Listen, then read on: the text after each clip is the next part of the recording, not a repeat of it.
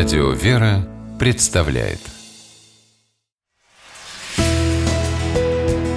Литературный навигатор Здравствуйте! У микрофона Анна Шапилева.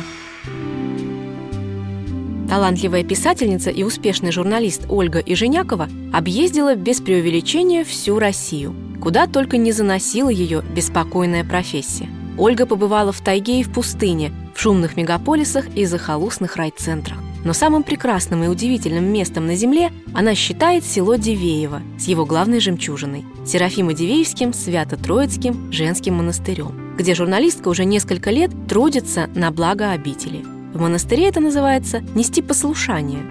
Свой сборник рассказов и очерков она так и назвала «Записки Дивеевской послушницы».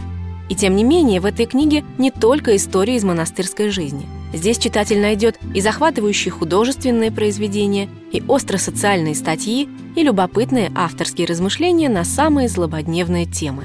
Рассказывая же о своем монастырском опыте, писательница называет обитель единственным на свете местом, где человек может с облегчением сбросить с себя груз повседневных проблем и забот, оставив за стенами монастыря все звания, регалии и полномочия. Здесь одинаковое послушание получают и простые паломники, и, к примеру, знаменитые артисты. Одного из них, очень известного, автор как-то повстречала в Дивеевском монастыре. Он вместе со всеми помогал таскать бревна, а когда Ольга подошла к нему и попросила автограф, удивленно ответил, что здесь он автографов не раздает. В монастыре он равный среди равных. Прекрасно удаются Ольге и Женяковой и художественные образы. Ее рассказы из сборника «Записки Дивеевской послушницы», написанные в жанре фикшн, изящные, изысканные, но в то же время простые и трогательные. Заставить читателя поразмышлять о самом главном автору удается, не отягощая его при этом морализаторством. Так она поступает и в рассказе «Танцовщица», повествующем о непростом быте современной коммунальной квартиры, и в рассказе «Ванина счастье», где мы встречаемся с ребенком, тяжело переживающим развод своих родителей – а рассказ случая у озера, историю о медведице, у которой люди отняли новорожденного медвежонка, сентиментальным особам и вовсе лучше читать с носовым платком и пузырьком валерьянки наготове. В документальной прозе писательница не стесняется называть вещи своими именами.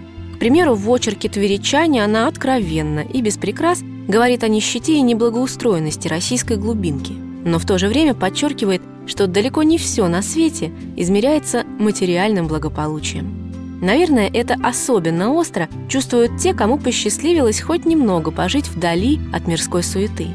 Тем и ценна книга Ольги Женяковой. Ведь это не абстрактные мысли вслух, а записки Дивеевской послушницы. С вами была программа «Литературный навигатор» и ее ведущая Анна Шапилева. Держитесь правильного литературного курса.